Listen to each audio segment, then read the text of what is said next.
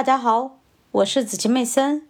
今天我将继续为大家阅读《投资者的未来》第十五章：全球化解决方案，真正的新经济。第七小节：创新与网络的未来。网络刺激创新的例子随处可见。《华尔街日报》报道，马宁德拉·阿加瓦尔教授是位于坎普尔的印度理工学院的计算机科学家。他最近发现了一个完全决定一个数字是否是素数的关系式，这解决了一个已经困扰了数学家们两百多年的数学问题。阿加瓦尔教授用来提高他对复杂数字理论理解的重要工具之一是 Google 搜索引擎，不需要与全球顶级数学家进行联系。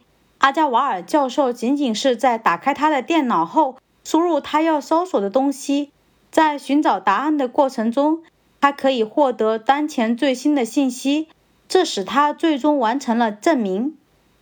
Aerospace 公司是一家专门生产无线电网络平台的公司。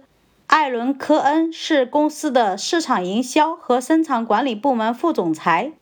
他讲述了对 Google 的看法。如果我可以经营 Google，那么我可以发现任何事情。如果配合以无线上网，这便意味着我能够在任何时间和任何地点发现任何东西。这就是为什么我说 Google 和 WiFi 合作就像是上帝一样。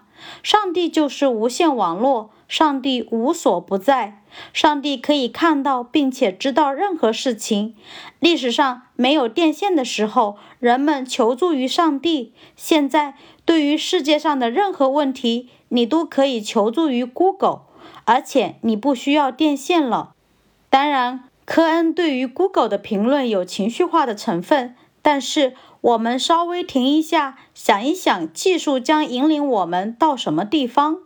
不久之后，所有的搜索引擎将启动语音搜索功能，而且它们将被设计成可以回答任何问题，而不仅仅是通过几个相关联的字使网页向前移动来搜索。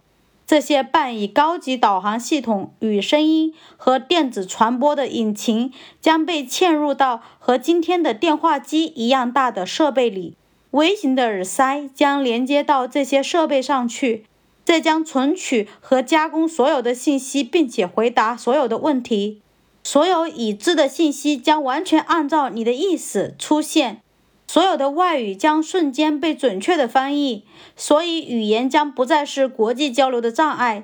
任何人都可以使用到全球的知识储备，利用到别人的知识。这些数据和电子方面的进步不仅缩短了距离，而且节省了时间。使得个人可以联系到世界范围内遇到相同问题的人。这种交流建立了一种反馈的机制，人们贡献的越多，取得的进步越大。这些进步又刺激了更多的发现，这将加速生产力的提高。